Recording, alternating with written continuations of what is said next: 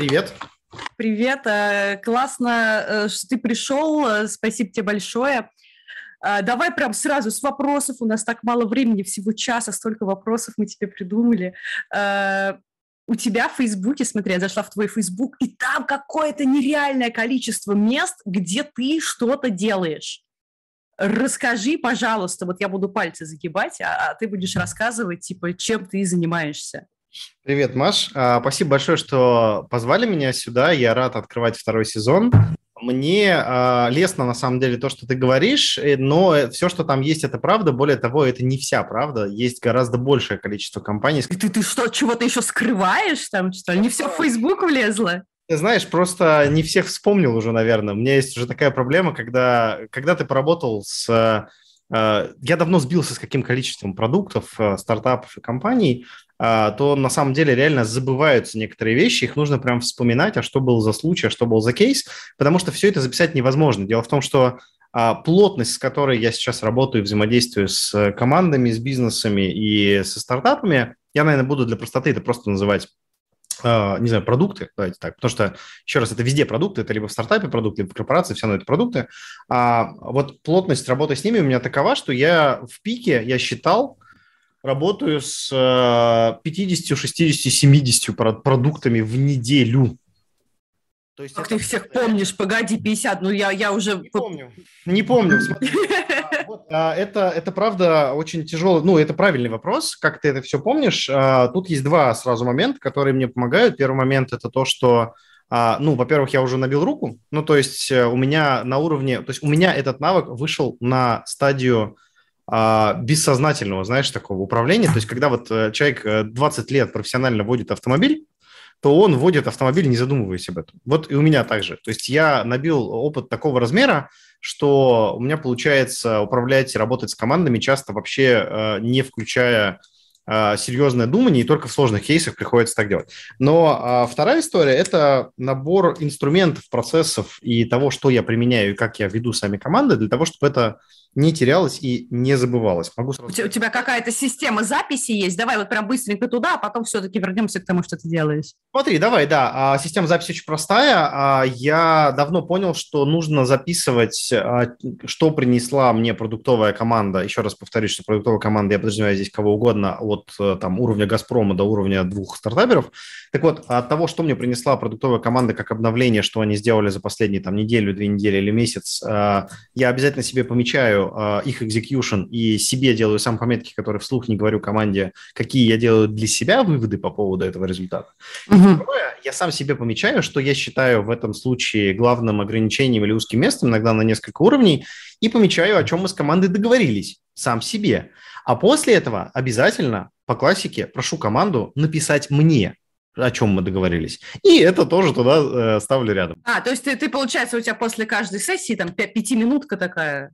Ну, типа того. Так вот, а, смысл в том, что а, эти записи позволяют увидеть огромное количество... Ну, во-первых, не теряется нить, ты можешь в начале каждой встречи, пока все подключаются или там пока все собираются, просто за минуту пробежаться по последней, по, там, по двум встречам, может быть, последним, сразу восстанавливается в голове вся картинка, сразу понятно, о чем говорить, и сразу становится ясно, что то, что рассказывает тебе продукт э, или там предприниматель, э, эта история, она вообще бьется с тем, о чем мы говорили в прошлый раз, или что-то случилось. Потрясающий, простой, удобный инструмент. Ну и второе, у меня есть очень важная история, я работаю со всеми продуктами, а, исключительно на модели еженедельного взаимодействия.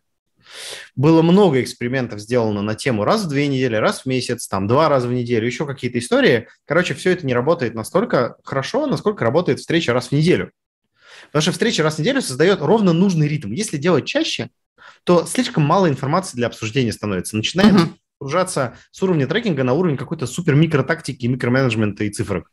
А если делать реже, то наоборот информации настолько много. А еще они все забывают наверняка такие. Ой, точно. Это тоже очень важный элемент этой системы. То есть раз в неделю со всеми записями, и команда записывает себе, есть единый чатик, эта история позволяет делать очень важную штуку, сейчас скажу, выгружать из мозга, из оперативной памяти то, о чем мы поговорили, и то, о чем мы договорились. Поэтому, когда мне команда через два дня, например, пишет, Дима, вот ты нам сказал вот это, это оно или нет? Я говорю, я не могу сейчас ответить, подожди, мне, чтобы вспомнить, нужно погрузиться назад. Я угу. выгрузил тебя из оперативной памяти, оно лежит... Ты кто? Ты кто вообще? Я тебя не помню. И вот эта штука позволяет работать абсолютно, ну, абсолютно эффективно с большим потоком. Мгм. чем же я занимаюсь? Ты мне задал. Да, да, да, да, да, смотри, ты, э, я, я вот сейчас Facebook открыла в соседнем окошке, ты, получается, трекер продуктовых команд Сколково, да? Ну Ты- да, Ведущий трекер во Free, да. а, в партнер ты в Uplift Club. Что, кстати, Да. такое а- Uplift Club? Это организация, которую мы создали в 2014 году э, с Леной Луценко. А Сейчас она уже не партнер этой организации. Это, собственно, основное место, где я сам напрямую работаю с компаниями. А, Ну, Мгм. мой микробренд, который я не особо продвигаю. Вот. а, ну Мгм. да, то, что ты называешь, это институциональные а, клиенты, скажем так. Это там, где я работаю скорее для души и для того, чтобы было не скучно. А основная, как бы, моя деятельность – это прямая работа с, с компаниями разного размера, еще раз, со стартапами, с корпорациями, с компаниями среднего размера, со всеми, на российском рынке и на других. То есть у меня основная история – это вот э, прямое взаимодействие, ну и плюс есть вот эти прекрасные для души истории про Сколково, Фри и Вышку. А, то есть ты такой в акселераторах ты для души, а, а деньги ты зарабатываешь у, у- кровавых корпораций. Смотри, я согласен здесь э, с э, Женей Калининым на тему того, что э, акселератор – это во многом ловушка для трекера, потому что, с одной стороны, вроде там деньги есть, но с другой стороны, их там немного, и ты начинаешь, если акселератор ну, тебя поглощает, у тебя не остается времени заниматься развитием реального трекинга, реальной работы с, с интересными продуктами. Вот, поэтому акселератор для меня – это вещь, которая безумно мне важна и интересна, прежде всего по, знаешь, таким… я бы хотел назвать страшное слово ESG повестки, нет. А, но, а, короче, а, с точки зрения просто моего а, душевного спокойствия, интереса и желания помогать людям, давай вот так скажем, а, и плюс а, быть в нетворке. А основная история – это все-таки про прямую работу с большими продуктами. Дело в том, что просто большие сложные продукты, системы и а, подобные истории, типа когда ты работаешь на уровне, там, не знаю, с генеральным директором крупной компании и так далее, это не формат акселератора и никогда там не будет. То есть это гораздо более персональная история. Акселератор – это все-таки про поток, про конвейер, про… Я, я, я- если говорить про время, сколько у тебя, э, какая у тебя пропорция? Типа 10% акселератора, остальное все... Ну, нет, сейчас скажу тебе. Примерно, наверное, 20-30%. Это вот, давай я это так называю, институциональные клиенты, то есть те, которые системно что-то делают. Это может быть не обязательно акселератор, это может быть как раз какая-нибудь там школа бизнеса или там еще что-то. Ну, Мгм. 20-30. Остальное это вот, собственно, там прямая частная практика. Мгм. Частная практика, э, и это все у тебя корпоративные большие клиенты, или ты малышей тоже берешь?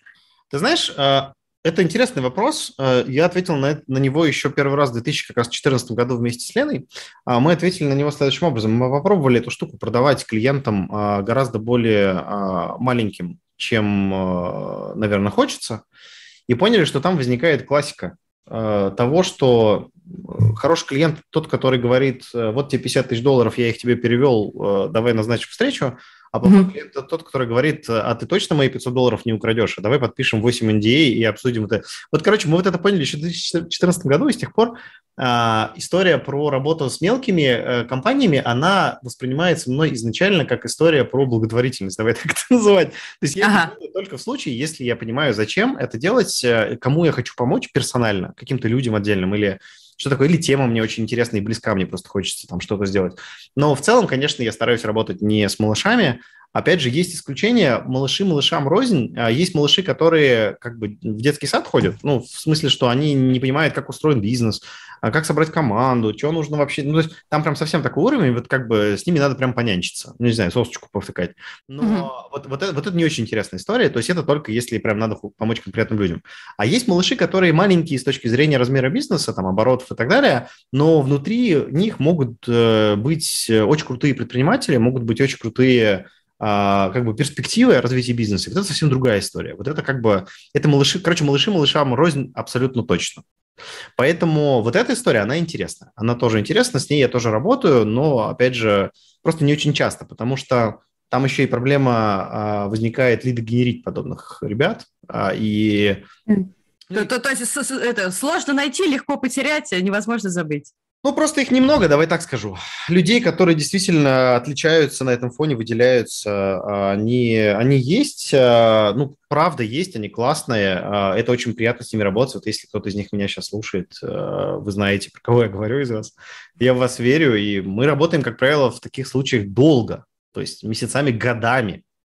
Слушай, Дим, Дим, а ты помнишь свою самую первую команду, которая к тебе как консультанту, как трекеру пришла? Какой интересный вопрос. Наверное, не помню. Слушай, вот чтобы пришла сама напрямую ко мне, наверное, не помню.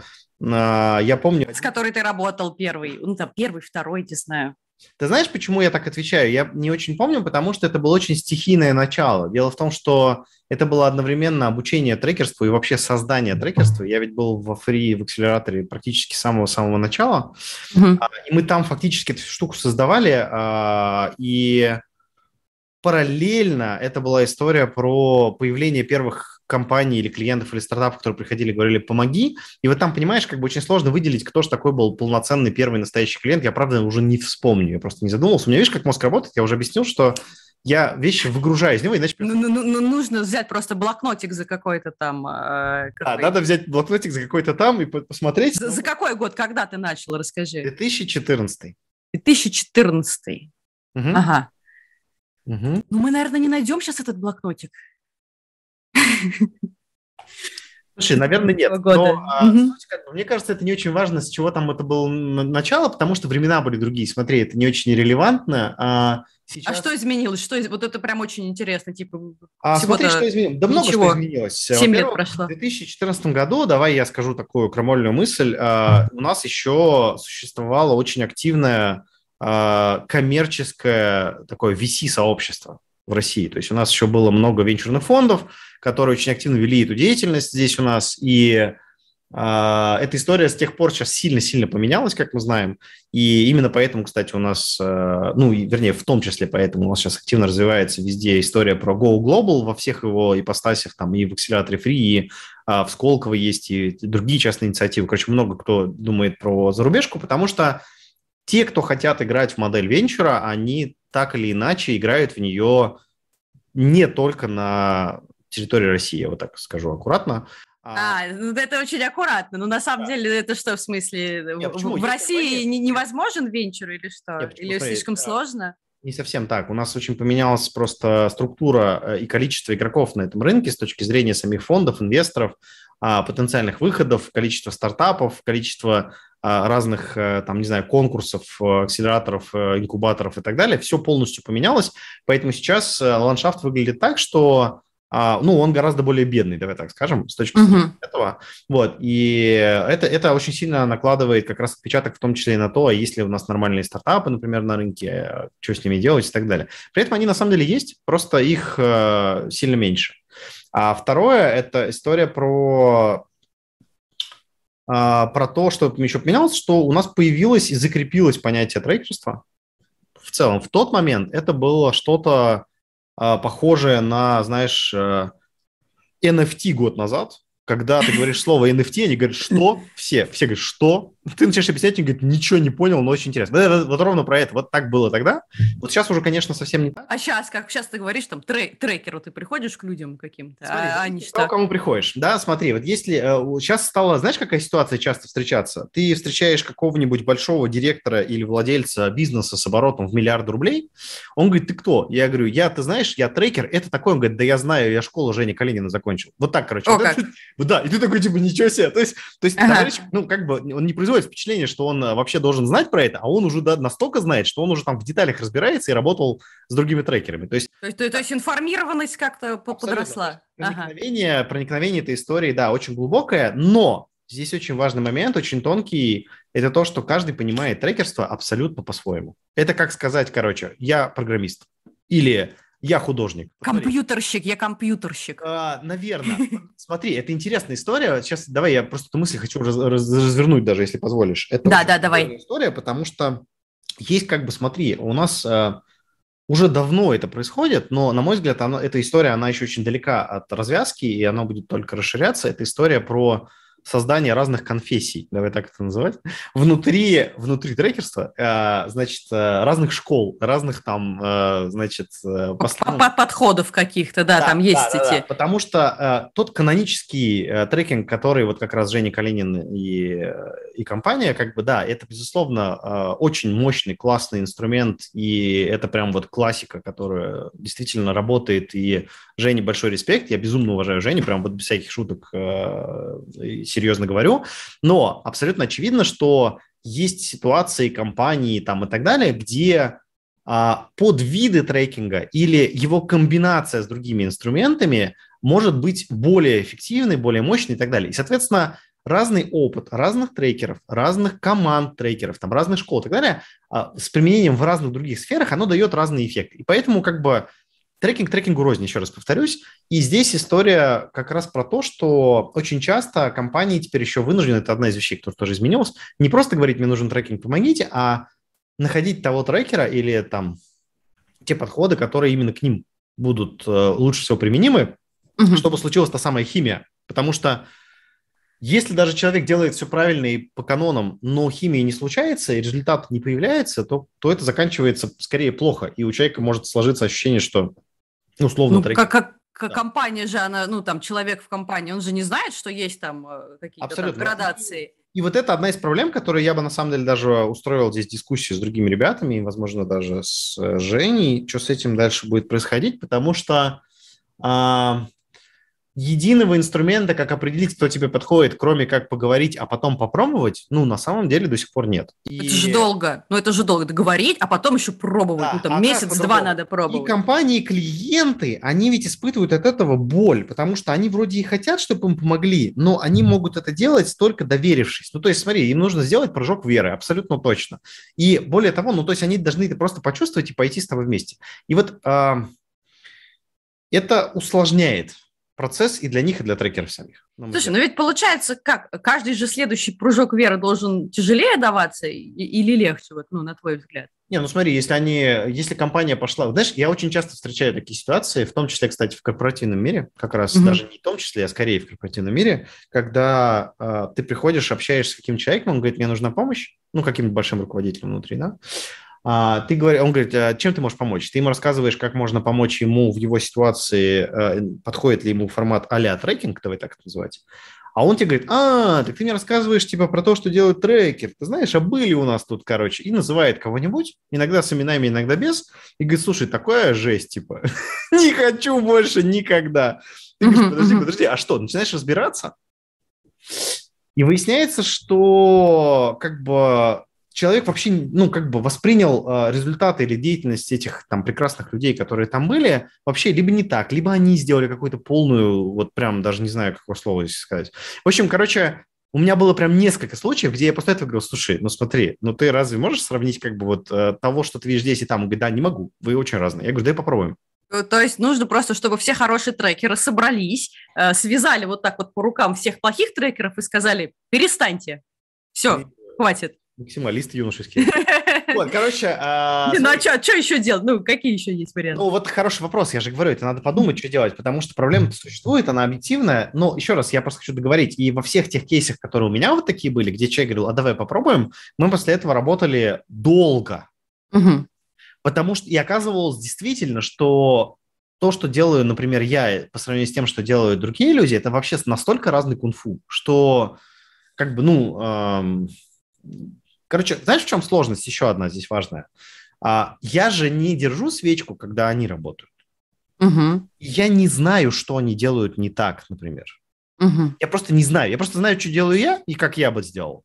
Но я не знаю конкретно, что конкретные другие люди могут сделать не так, допустим, да? А возможно, и, кстати, и в обратную сторону тоже. Я же не знаю, может, кто-то за мной заходит, доходит, точно так же доделывает что-то. Да, да, и там говорит, слушай, ну вот Дима да. был, это, конечно, жесть. А, да, да, да, да. И вот эта вот история, да, она, конечно, понимаешь, она очень такая, то есть клиенты это могут, могут видеть, а мы с вами как бы это лишь догадываемся. То есть для нас с вами такой бурлящий все еще бульон, вот, в котором, ну... Слушай, я придумала, я придумала, короче, гипотезу, делаем независимый контроль качества отраслевой. Прям засылаем человека к клиенту, который говорит, смотри, я никому не расскажу, рассказывай, что там у тебя с этими ребятами. Слушай, но а, шутки шутками, а подобная история в каком-то виде, не обязательно отраслевой контроль, а в каком-то виде она ну, на самом деле, смотри, можно же отталкиваться от других индустрий, где есть очень высокая степень влияния конкретных личностей, да? Там же есть... Типа готовые... психотерапия или что? Ну, не знаю, почему ты именно такое привела. Ну, я, я не знаю, ну, часто-часто приводит. А, как, а какой, какой, какой? Смотри, кстати, это одна из интересных вещей, что вот как раз это одна из конфессий, да, у нас внутри, внутри трекинга, что там ее связывают с психотерапией. Вот э, не факт, кстати, что это хорошая история или плохая, не знаю. Это очень интересный вопрос. Я более мягко что-то хотел сказать. Я хотел сказать, что, смотри, в каких областях э, роль личности очень важна даже при наличии единой как бы школы и методологии. Например, в настоящем олимпийском спорте или в музыке, да, где вот там хай-класс, или угу. врачи просто в целом, врачи. Там есть врачи, которые вот условно поликлиническим занимаются историями, а есть доктора наук, там действующие хирурги. Вот там же, понимаешь, там же есть механизмы, которые отличают одних от других и подсказывают. И вот что, ну, там, короче, там не надо ограничиваться тем, что мы придем, вас проверим. Это очень-очень-очень ограниченный подход, более того, скорее всего, разрушающий. Там нужно продумывать какую-то другую историю. И, кстати, вот здесь я поддержу, как это незабавно, а, историю вот про всякие премии, например, про угу. всякие признания сообщества. Это один из способов как раз что-то такое подчеркнуть, выбрать и так далее. Ну, профстандарт, профстандарт еще сейчас сделали. Ну смотри, про профстандарт не, не поняла, что там. Сложно, к ней отношение у меня неоднозначно, меня нет э, четкого мнения, потому что мы не очень понимаем пока, про что мы конкретно здесь говорим, но, на мой взгляд, профстандарт – это, ну, как бы смотри, любой стандарт, любой стандарт вообще в любой сфере это всегда одновременно и э, история про приведение к единому знаменателю, но одновременно это инструмент для остановки развития, бетонирования текущей истории. Смотри, пример тебе приведу. Вот сейчас в Европейском Союзе все пытаются заставить Apple перейти на USB-C порт. И есть компании, которые выступают против, включая консорциум, в котором, правда, есть Apple. Ну, как бы, окей. Удивительно, почему да, же да, они против? Но они же что говорят? Они говорят, ребят, это, конечно, здорово, что вы сейчас все примете USB-C как стандарт, но это забетонирует на следующие 15-20 лет стандарт USB-C. А если нам надо USB-D сделать будет, вы типа нам что, законы менять, что ли, из-за этого? То есть, понимаешь, угу. это как бы история, ее надо тоже очень сильно не забывать, что любая стандартизация, она на самом деле, еще раз, она немножечко концепт. То есть тут есть э, история очень важная, я все время ее услышал, давай, философская, она очень важная.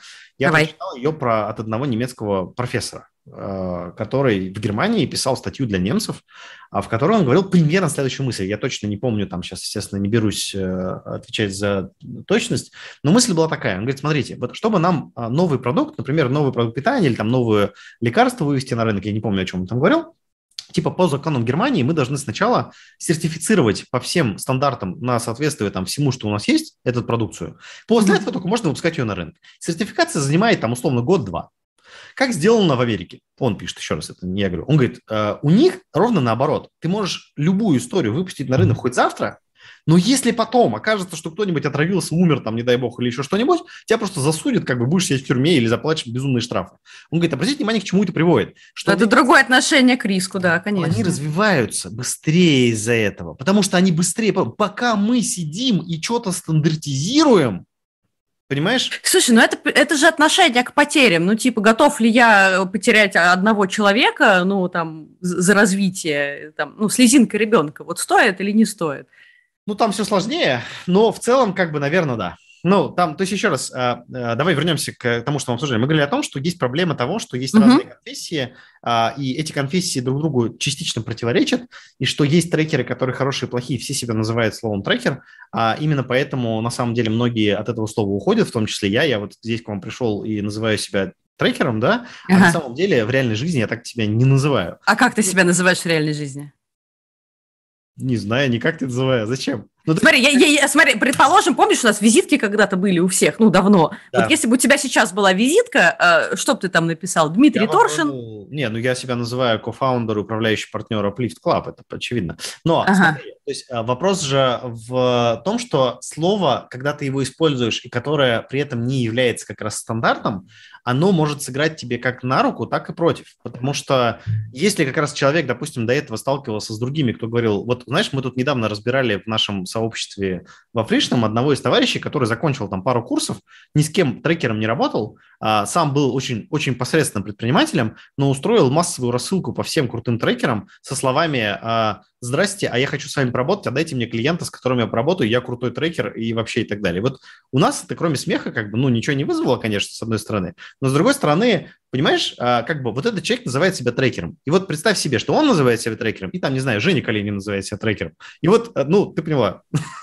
Я, я, я поняла. Ты знаешь, ты не первый, кто мне говорит, я вообще у себя там э, у, убрал э, отовсюду упоминания, я пишу, что я консультант по организациям, про что-то еще. Может быть. Э, ну что, нам просто слово закрыть, что отменим слово? Да нет, почему? Это все куда-то придет. Еще раз, какая-то история все равно будет. Ну, то есть Просто это Ма... всегда так. Смотри, маркетолог. Давай слово маркетолог спорим. Маркетолог – это тоже слово такое же, как трекер. О, оно же сейчас вообще, короче, непонятно. Ну, мне кажется, да, оно такое очень широкое это просто. Да, поэтому настоящий маркетолог, он же никогда не скажет, что он маркетолог, правда? Он скажет, что типа я там не знаю, эксперт по разработке маркетинговой стратегии там, и, там, или там по выводу продуктов. На, короче, ну, в смысле... Или про по оценке. Слушай, смотри, я хотела э, поговорить про твои корпоративные команды, где, знаешь, где все деньги, где все вот это вот жирненькое такое, вкусное лежит. Давай. И а, скажи, вот смотри, у нас же много корпораций, их там какие-то там, ну, много, условно. А, но, не, но, но не все а, идут вообще в трекинг или там в консультирование или еще что-то. Вот как выглядит корпоративный клиент на трекинг? Вот он какой должен быть? Единого портрета нет. Угу. Смотри, у нас а, Сейчас происходит революция. Вот лет сколько там, 10 назад, 15 лет назад, 20 лет назад, все это начиналось в IT-сфере и выглядело как сначала трансформация самого процесса разработки. Ну, то есть появились всякие скрамы, agile там, э, и так далее и тому подобное. Потом эту историю натянули на бизнес. Угу. Потом появилась такая штука, как продукт менеджмент, продукт ownership, там все вот эта вот история про продукт, короче, и так далее. Так вот, Поскольку вся эта история изначально шла из айтишечки, где крайне важна а, скорость, из, очень высока волатильность и степень неопределенности, mm-hmm. то именно там и стало появляться вот это новое движение перехода на продукт менеджмент и все остальное. И именно там большинство, от, ну, именно такие компании в большинстве своем сейчас и являются теми, кто это у себя внедряют, и в том числе идут за трекерами.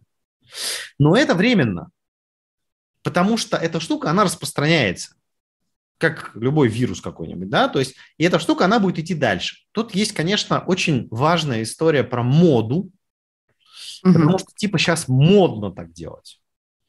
И это может, ну, в многих случаях сойти на нет, потому что, ну, во-первых, это не везде применимо, не во всех сферах, не во всех компаниях, и не везде эта штука будет эффективно применима. А где прям точно неприменимо? Вот прям пример. Не знаю.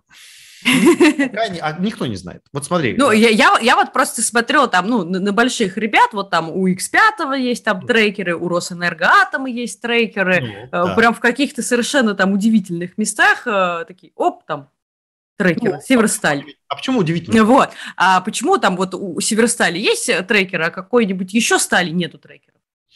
Ну, не дошли они просто до этого еще, у них нет. Ну, то есть, смотри, это же временно, это как ты сейчас спросила бы, вот знаешь, э, 2000 какой-нибудь, не знаю, 10 год, типа, почему вот эти магазины или вот эта фабрика мебели все еще не имеет своей продажи через интернет, а вот это уже имеет. Ну, блин. Ну, слушай, слушай, слушай, а я правильно тебя понимаю, что, в принципе, если сейчас пойти там в любую корпорацию и ждать достаточно долго, то у нее назреет вопрос, запрос. Ну, видишь, как туда приходят другие брейкеры и продаются. Нет, ну, слушай, а, не факт. Вот не факт. На мой взгляд, это очень сильно... То есть смотри, давай так. Вот здесь как раз аналогия с психотерапией, наверное, правильная. А, нет запроса, нельзя помочь.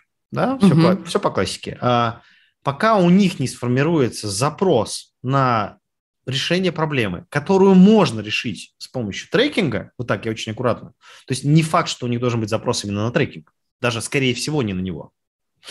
Вот тогда им можно начинать эту историю потихонечку продавать и внедрять. А, ну, То есть в, внутри запрос... должен какой-то быть человек-формирователь запроса. Ну, как всегда. А также происходят любые изменения в компании. Смотри, любые. Любые изменения. А как, как вот понять? Вот смотри, вот, допустим, я трекер, я такая э, послушала тебя, такая думаю, ну, действительно, в акселераторах как бы денег нету, у, у малышей тоже что-то там LTV плохой, а пойду в корпорации как-то эти пресейлы делать. Вот как мне понять, э, куда мне ходить-то? Что они должны быть там тысяча человек или там что-то там должно быть там три новых продукта в год. Что, вот какой квалифицирующий признак там, один, два самый главный? А, все не раскрою. Не буду рассказывать. Но э, история здесь такая, смотрите еще раз. Э, продажа в корпорации происходит по классике продаж в корпорации. Угу. Какой основной способ продавать в корпорации что-либо? Дайте вместе. Кто тут есть? Напишите или ответьте. Давайте обсудим. Это же интересно. Основной способ продажи в корпорации. Пишите, Вообще, пишите угодно. в чатик, если... Корпорации что-то. А смотри, я знаю, что долго. Да, это прям точно. Да, да, это правда. Если это не канцтовары, хотя канцтовары э, тоже может быть э, долго. Смотря сколько. Да, смотри, трекеры должны знать, как продается в корпорации что-то, потому что у них точно будут клиенты, которые захотят продавать что-то в корпорации, им нужно знать ответ на этот вопрос. Ну, я не знаю, ребят, вы здесь все находитесь... От, от, смотрите, э, пишут нам, отправить знакомого продукта в корпорацию, а он защитит перед топами, что надо трекерство. Ты прям с козырей начал, Игорь. Игорь, красавчик. А, слушай, ну, а, давай я чуть-чуть сразу обобщу для экономии времени. А, в корпорации продажи делается не корпорации, а отдельным людям, Угу. А, причем этим людям она делается не в смысле, что мы должны им взятку занести или с ними побухать, а в смысле таком, что это делается через то, чтобы конкретные люди поняли, чем конкретно ты можешь помочь им и корпорациям, как от этого все вместе выигрывают, и где взять на это ресурсы, и зачем. Вот когда вот это понимание возникает, вот тогда происходит продажа. То есть э, это network, это как раз, э, я, э, господи, э, хотел сказать, зачетная книжка. Конференции, ну, может быть, какие-то? Да, да. Бывает такое? Вообще конференции сейчас Ну, бывают? конечно, знакомство, конечно, конечно. Угу. Ну, то есть все мы люди, и даже в наши ковидные времена это все равно все работает абсолютно так же. Люди рекомендуют людей, э, потому что им понравилось, а не потому, что они хотят на этом заработать потому что они хотят помочь. Слушай, но, но вот, вот, допустим, я познакомилась, не знаю, сходила на конференцию продуктов каких-нибудь там, а, мы пообщались, и я там продукты эти, ну, там топы со мной не будут общаться, я такой небольшой трекер. Не покупают трекерство, сразу скажу. Вот, вот, а они такие, ну, мы же продукты, мы, типа, там, сами знаем. Или да, они, они могут и купят, но, типа, вот, ты знаешь, у меня бюджет там 20 тысяч, но это в год. Mm-hmm. Вот. Мне ну, же, получается, с кем там надо? Директор по развитию сразу? Это не является Туда. его аудиторией. Смотри, на самом угу. деле работа с корпорацией и стартапом в данной части, она не отличается. А, если эта корпорация делает это по-настоящему, а не играет в игрушки. Давай, это очень важный вопрос сейчас. Так, а как отличить? Вот я э, такая да, разговариваю, они такие, мы в игрушки играем, они же не так говорят. Я тебе объясню. Угу. Эта история подходит только тем компаниям, в которых с головы есть запрос на выстраивание хорошего современного управления и развития. Прямо у SEO должно быть. Ну, обычно, ну, в крайнем случае SEO минус один. Вот. Угу. А, если там такого запроса нет, то ниже это будет избиение младенцев. У меня такие кейсы тоже были, когда, знаешь, вот SEO и SEO минус один, они крайне консервативно и негативно настроены на подобную историю ну, они считают, что должна быть жесткая вертикаль управления, что там типа самые умные люди около них, там, вот если такая штука есть, то им пытаться что-то такое продать бессмысленно. Они даже могут попробовать. И такие кейсы угу. заканчиваются очень фигово это потом. Но потому что узкое место они. Смотри, они узкое место в такой модели. То есть в красные организации не ходим? А, да можно, просто там надо очень аккуратно это делать и знать куда. А, вот, а если в этой организации у тебя есть запрос сверху вниз, то наоборот, у тебя продать можно на очень разных уровнях, очень разным людям, очень разные вещи. И тут еще раз смотри, очень-очень важный момент, который я хотел бы подчеркнуть, вернувшись к тезису, что трекинг трекингу рознь. Работа с крупной компанией – это не трекинг в классическом виде, типа, уважаемый генеральный директор, давайте я вас буду трекать, приходите ко мне, заполнив формочку раз в неделю, будем смотреть, как вы поработали. Вот не так. Так, а как? Там э, история про то, что э, это многоуровневая работа, с многими этапами взаимодействия с разными подразделениями. Например, ты можешь, заручившись поддержкой там SEO или SEO-1, попросить его выдать тебе проблемных, например, продуктовые департаменты или еще кого-то, и работать с ними в таком режиме, а с ним просто синхрониться. Это первый вариант. Вариант mm-hmm. номер два. В какой-то момент ты можешь поработать с ним самим, когда ты видишь картинку в его более низких э, там, уровнях продуктах, ты увидишь, что происходит в компании через этот, э, через эту сторону, которую он как раз не видит, смотря на нее сверху, вернуться к нему, сказать, давай мы с тобой поговорим в целом там о модели управления, и это потрекаем. Это этапы, это волны, это как бы, ну, это разные стадии работы, которые одна перетекает в другую, причем заранее неизвестно, в каком последовательности это произойдет. То есть ты такой сходил в SEO, нашел там какие-то проблемные команды, сходил в команды, вернулся в SEO. А ты это один делаешь или у тебя есть какие-то там младшие, младшие трекеры? Бывает, какие? бывает. Бывает история, mm-hmm. что либо большой охват, либо надо много сделать, либо быстро, либо там, ну, короче, там по-всякому бывает. А, но мое участие там не может ограничиваться а, просто супервизией. Там действительно нужно всегда вникать, и это важно очень мне там быть самому. Я поэтому, кстати, эту штуку не пытаюсь как-то от себя абстрагировать. То есть я давно мог бы сделать машинку, там, знаешь, по лидогенерации и продаже заказов трекером, но я этого не делаю, потому что считаю, что это приведет к деградации качества. То есть я намеренно выбрал модель, в которой я ограничен сам. То есть я являюсь узким местом в своей практике. Но а, сколько у тебя максимально трекеров может быть на таком проекте? Максимально было четверо. Четверо плюс ты? Да. Угу. Это, это вы много команд, наверное. Сколько команд? Ну, 20 можно так стянуть. Ну, мы много чего делали. Угу, угу. Вот. И там бывают разные модели, я договорю. А, бывают модели, когда сам заказчик не способен сформировать запрос, но он хочет. Он хочет, чтобы мы помогли, чтобы мы показали, чтобы научили его ребят там, и так далее, но он не знает, что конкретно и с кем. Он просто говорит, помогите мне.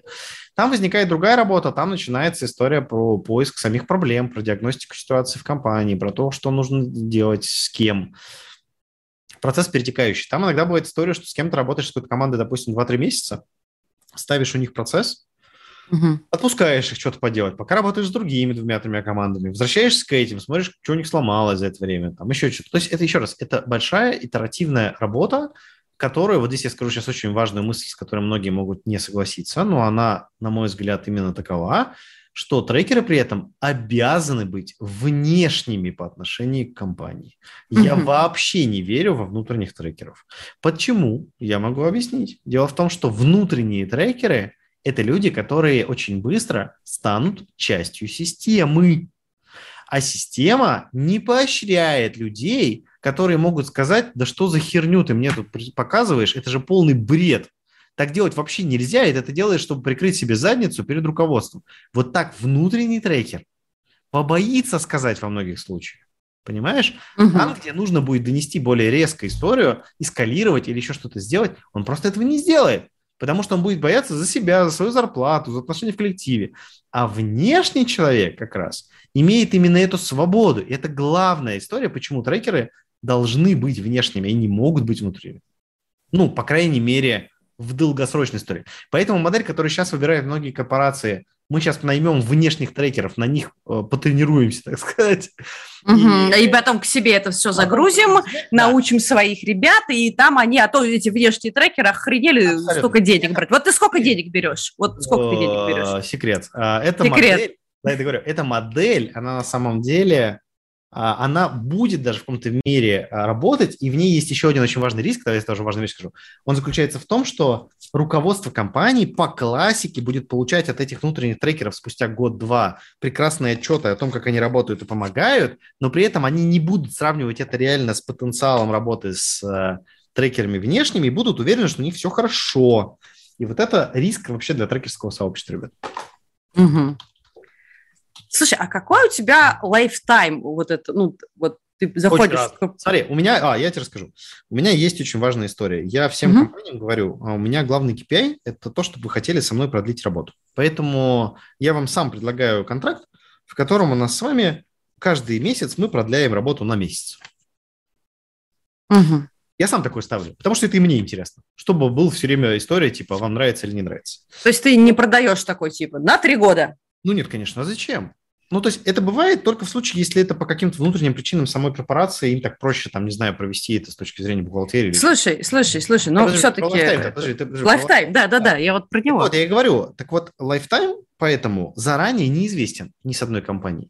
Но я могу сказать так, что в подавляющем большинстве случаев, просто там 90 плюс процентов, а, происходит продление работы более чем на год точно. И когда я говорю, типа, ребят, у вас есть первый тестовый месяц, вот бывают случаи, что после первого месяца люди говорят, не, вообще не то. Угу. Но эти случаи просто единичные за много лет. Потому что, ну, реально это как-то заходит. И вот еще раз, я максимально открыт, максимально честен, я не пытаюсь как раз применять вот эти вещи, которые мы даже иногда учим команду, да, типа, возьми денег вперед, там, типа, и так далее, да, больше волосами. Да. Нет, я вот так, так не делаю. Ну, в смысле, не делаю, угу. потому что я считаю, что это история, где тебе самому становится грустно. Ну, то есть, грубо говоря, у тебя есть там вперед на год тебе уже заплатили, ты такой сидишь, думаешь, господи, куда я вписался, короче. Вот чтобы такого не было, вот как бы нет. Lifetime, еще раз, формируется органически. Не, ну если он, ретроспективно он посмотреть... Он долгий, я же говорю, он долгий. С некоторыми, у меня есть компании, с которыми я работаю... Да, значит, там бывает по-разному. У меня, например, есть компании, с которыми я работаю уже 4 года, угу. но с перерывами просто параллельно, ну, постоянными. С постоянным перерывом. Э, слушай, ну, а, э, смотри, есть, получается, у тебя большой лайфтайм, э, и ты сильно погружаешься в проект, ты же можешь очень мало проектов в параллели вести. Да, но смотри, в среднем с одной компанией я работаю полтора часа в неделю. Ты можешь сама посчитать, сколько я могу вести компании. Учитывая, что есть паузы, учитывая, что бывает история про перераспределение, учитывая, что я работаю в среднем с 9 до 22, Можешь посчитать. Ну, на самом ну, деле, не, ну та, там же там, в команды ты сходил, там, вернулся, ну там... Ну, ну да, да, да. Нет, достаточно, достаточно, нормально. Прям ну, полтора часа загруз... хватает. У меня загруз очень высокий, это правда. Он очень плотный. Я, правда, очень много не забиваю, когда я людям говорю, что у меня расписание, скорее всего, даже более забитое, чем у вас, уважаемый генеральный директор компании с миллиардными выручками, то, как правило, я оказываюсь прав. Это правда так. И мне это нравится. Я это делаю намеренно, не потому что мне, я вынужден так делать. Мне прикалывает. Ну, в смысле, а что? Э, смотри, Дим, э, ко мне тут в личку пришел вопрос. Как стать э, партнером-трекером тебя? Ну, типа моим?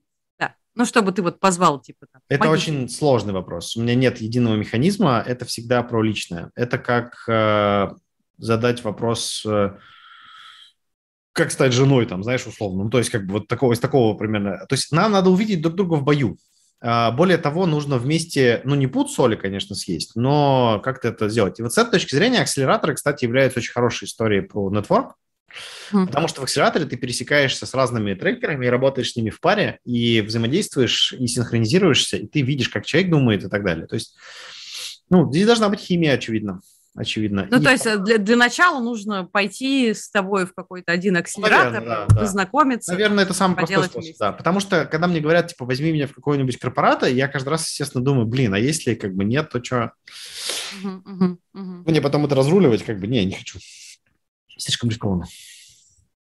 Это одна из причин, кстати, вы знаете, да, почему люди, которые продают в корпорации, и, и компании, которые продают в корпорации, типа интеграторов и так далее, крайне неохотно выступают в роли каналов продаж для SaaS, для там, продуктов и для других трекеров, потому что когда они берут что-то, что они начинают заносить своему клиенту уже существующими, они рискуют своими отношениями с этим клиентом. Поэтому они не рискуют это делать массово. Это основная причина, почему условно нельзя взять свой стартап и начать продавать его продукт там через ланиту условно. Ну, потому что ланиту это слишком рискованно, условному ланиту. Ну, он, да, испортит угу. отношения, а да. ты потом пропадешь, а ему что делать? Абсолютно, да. А, слушай, я у тебя еще такую штуку хотела спросить. Ты преподаешь в вышке. Угу. И ты трекаешь там студентов?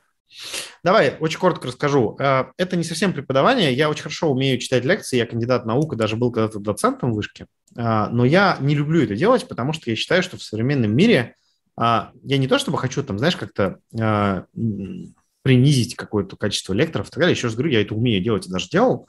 Я просто хочу сказать, что в современном мире а, получить информацию в виде разложенной теории, в виде какой-то там истории про а, то, как надо делать и так далее, это можно сделать в любую секунду. Там есть миллиард онлайн-курсов на русском, английском языке и так далее. Ты можешь взять лекции, там, не знаю, Гарварда и почитать их или посмотреть. А, и все будет окей. И очередной раз пересказывать э, учебник, э, стоя перед студентами, это очень э, такая история, как бы, ну, в смысле, Плох тот студент, короче, который не может сам это почитать, если ему отправить в эту историю, из него не получится. А зачем ты тогда это делаешь? Вот, так я это не делаю. Я делаю не это. Я считаю, что при этом основная история – это практика.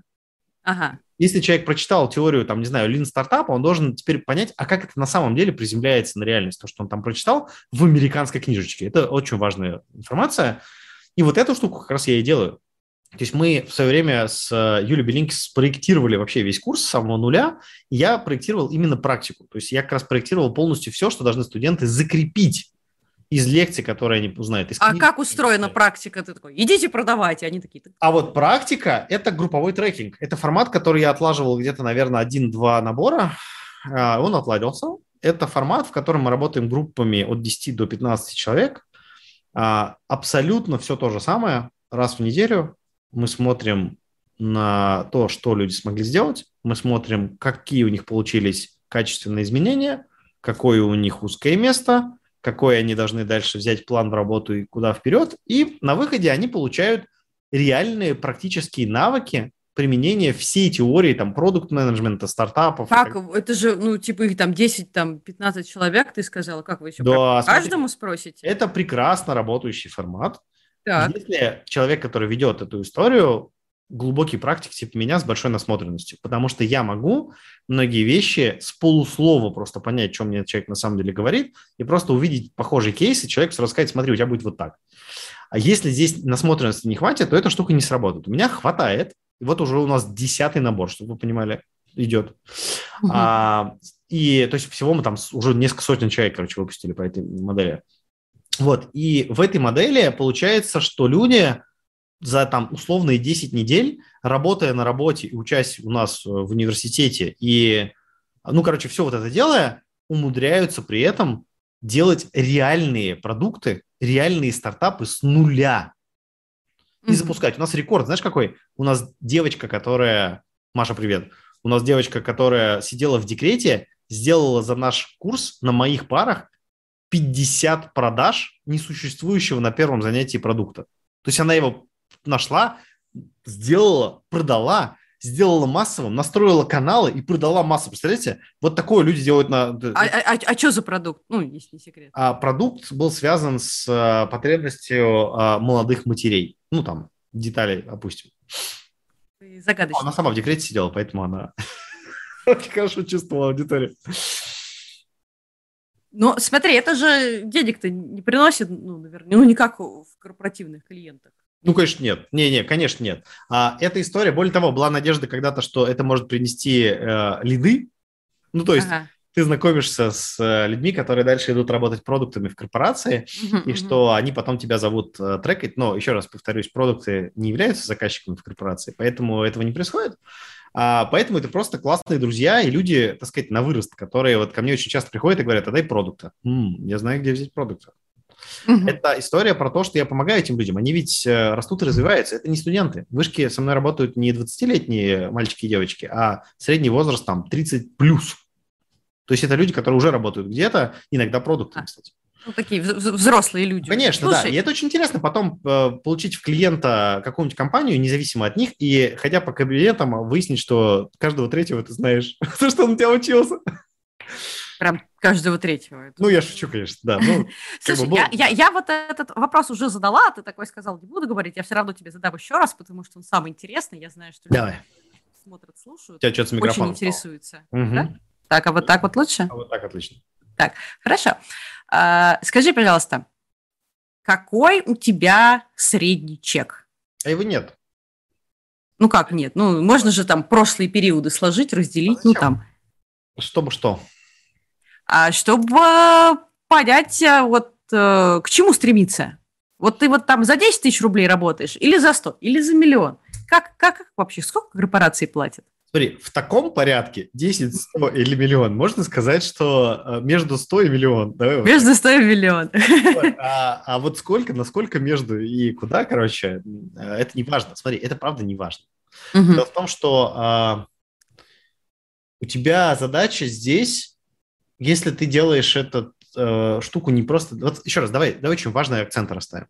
То, чем я занимаюсь, это история, в которой я нашел себя.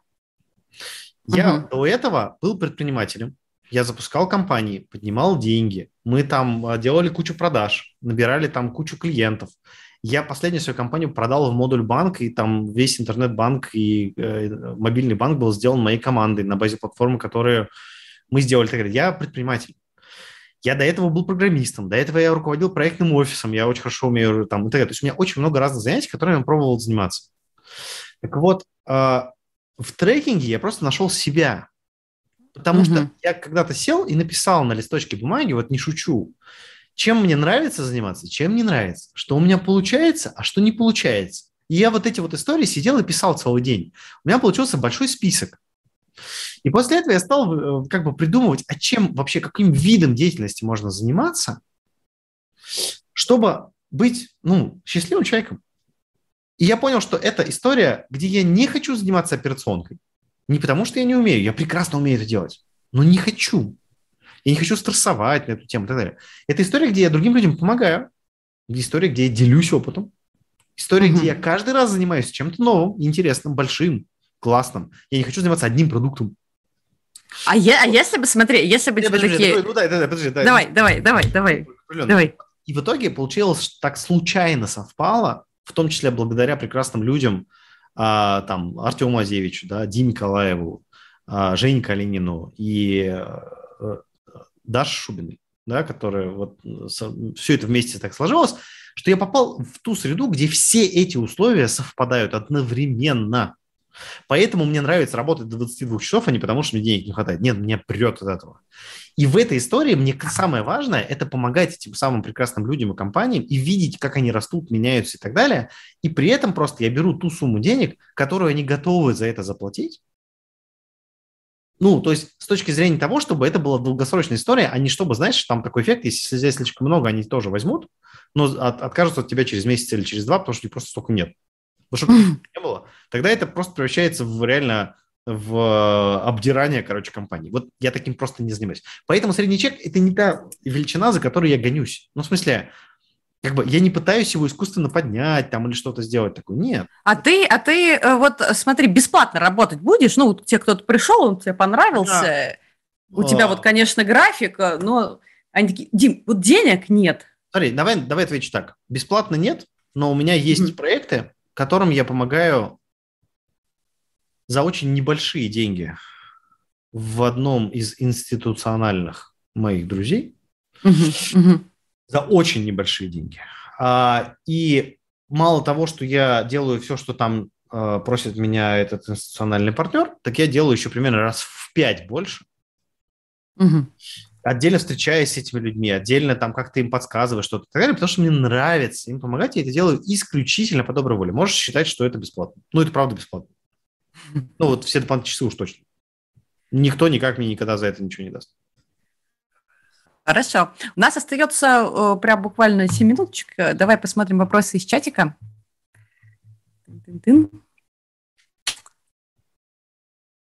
Как устроен твой литген? А я сказал, а, есть только один способ вот смотрите, а, вот давайте, очень хорошо, да, что мы про мою философию поговорили. Вот угу. в моей философии нет смысла работать с теми, кому это не надо, и нет смысла пытаться заработать денег ради денег. Поэтому мой литген построен только на людях, которые, а, созрели, и, б, я могу им помочь, и, с, у нас есть химия.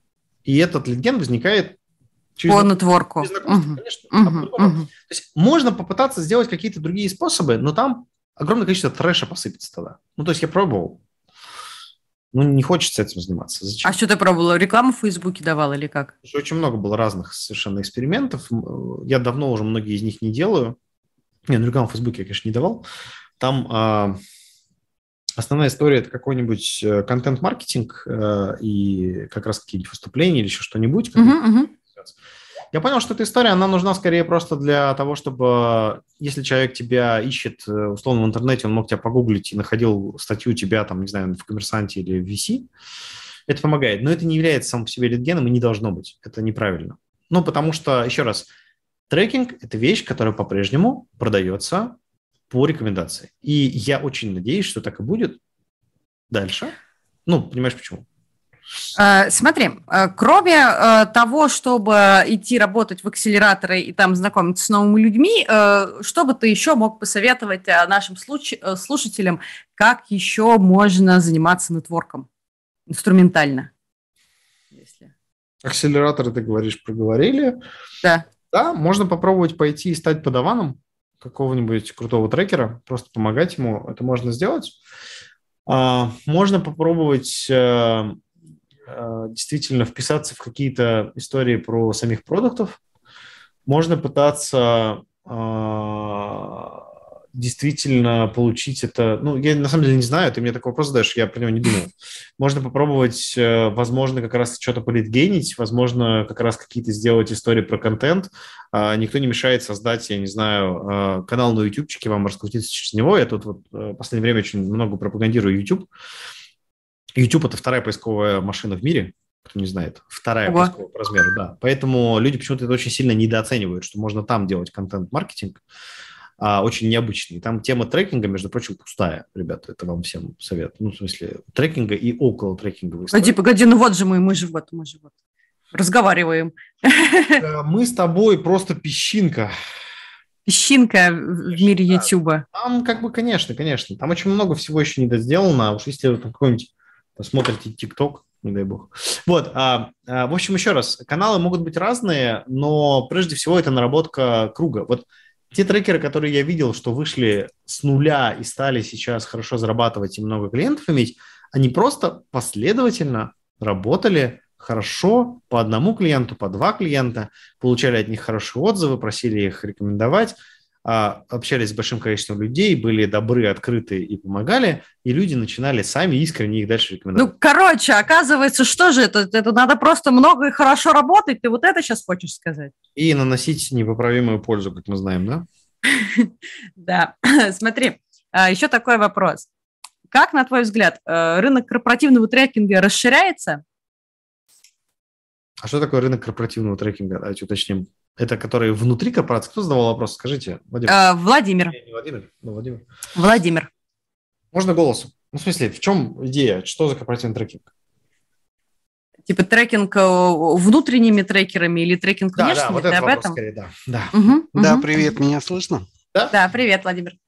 А, корпоративный трекинг, ну, на мой взгляд, э, два сегмента. Это прям подразделение, при продуктовом подразделении или выделенное какое-то, где работают прям на зарплату трекер. Угу. Это первый вариант. Второй угу. вариант – это вот то, о чем вы говорили в начале и в середине беседы очень подробно. Спасибо вам большое, кстати, очень интересно.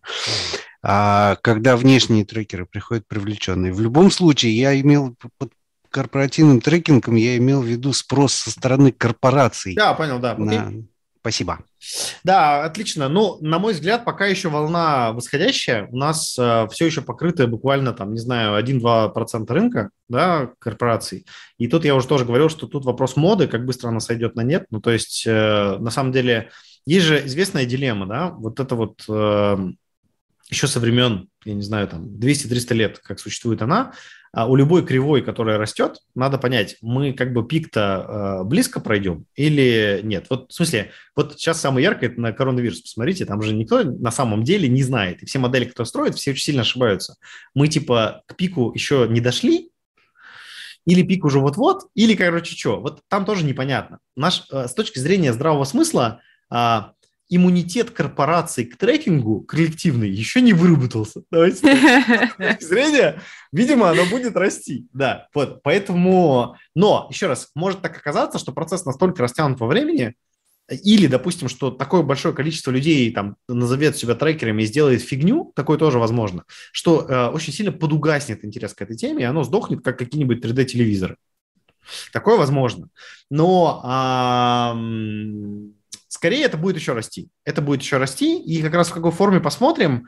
А, почему эта штука будет жить? Потому что эта история, она позволяет сделать очень хорошо с точки зрения модели а, работу с продуктами. Сейчас объясню.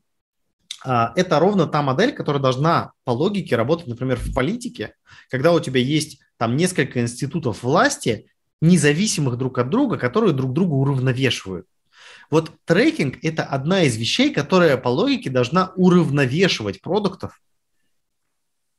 И поэтому она имеет место и право ну, существование долгосрочное, если сделать это правильно. Я не знаю, понятно ли я мысль высказал, но это история, в которой вот не сам продукт живет сам с собой, и сверху его бьют по башке за то, что он не выполняет KPI, а когда есть еще кто-то сбоку, который как раз помогает подхватить, под, под, там, подделать, показать на там, настоящие ошибки или наоборот. Что-то. Ну, короче, это история про это. Система сдерживания противовесов внутри продуктового процесса развития компании. Следующий вопрос. А, что э, в трекинге для тебя важно, чтобы не терялась личная энергия, а восполнялась? Неравнодушие тех, с кем мы работаем. Если этим людям становится все равно, или если мы видим, что то, что мы делаем, абсолютно бессмысленно, а это, как правило, возникает в компаниях, где люди, которые наверху, они э, не имеют запроса или считают, что люди занимаются фигней, вот там интерес, конечно, падает сильно, и я могу сказать, что это заканчивается почти всегда одинаково. Если люди э, сами, с которыми мы работаем, они сильные и активные, то они сами в этом быстрее убеждаются, что их не очень поддерживают сверху, и их начинания, и мысли, идеи и так далее. И они в большинстве случаев сваливают из компании. И это на самом mm-hmm. деле очень плохо для компании.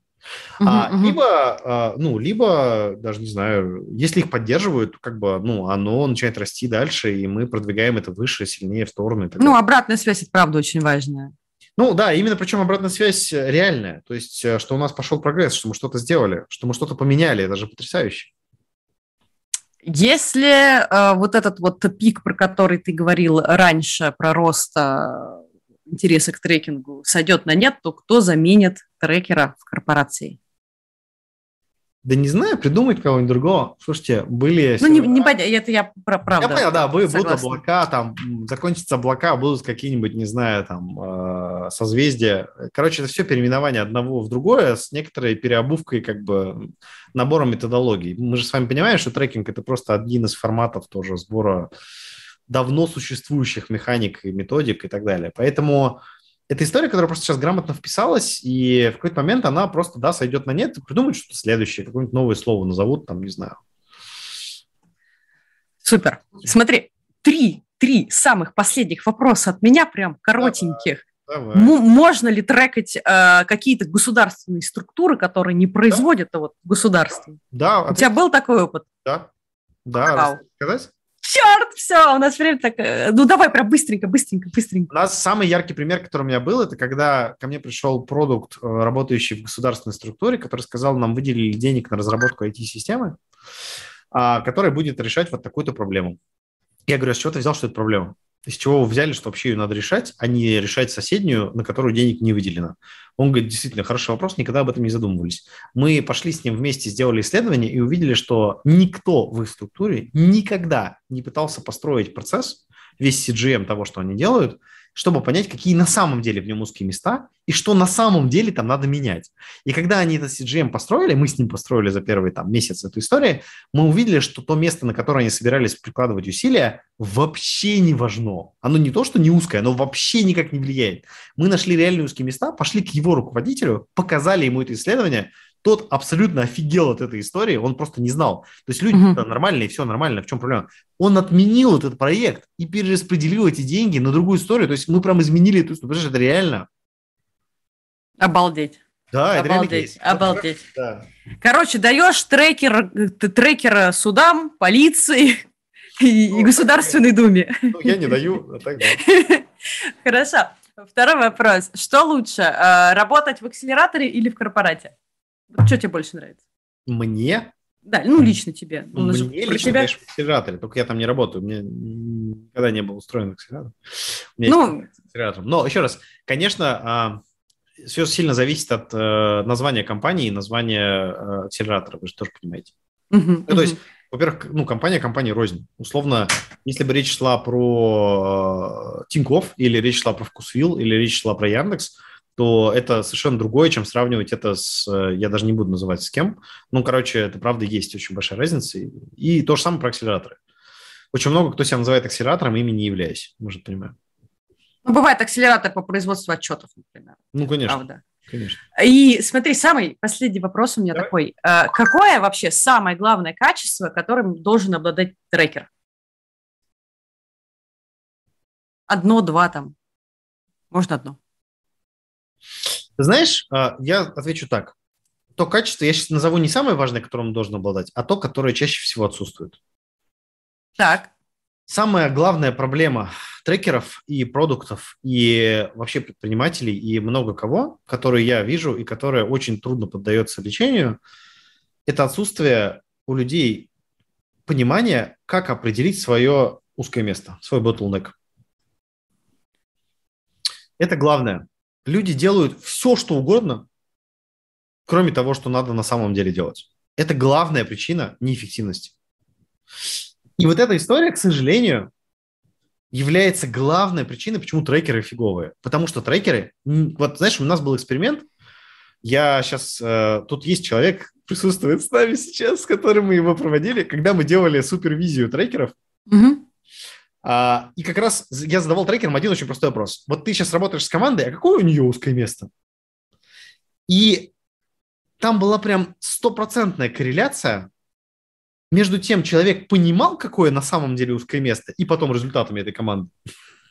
Uh-huh, uh-huh. Тем, что он не понимал. И ты знаешь, это прям очень заметно. Трекер либо умеет работать с этой штукой, либо не умеет. Если умеет, он умеет сделать классный план и команду провести. Если не умеет, получается полный трэш вообще. Лучше бы там трекера не было. Ну, в смысле... Слушай, а как, а как ну, внутри себя-то узкое место найти? Ну, там, система, которая там себя анализирует плохо, ну, ты же вот это вот... Ну, как? Прям, э, то есть самое главное качество трекера – это наличие супервизора, получается. Да нет, не у себя узкое место, у, у клиента. А, у клиента. У кли... А я почему-то подумала про себя. Все. Да нет, конечно, все, понятно. Все, поняла, поняла. Конечно.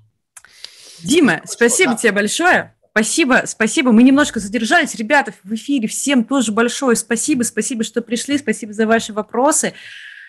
До встречи э, на следующей неделе. У нас будет Люда Булавкина. Тоже обязательно приходите. Да, анонс, анонс будет скоро. Все, всем пока. Всем Ищите узкие места. Телеги, да. Приходите. Пока. Да, приходите к Диме тоже. Пока-пока.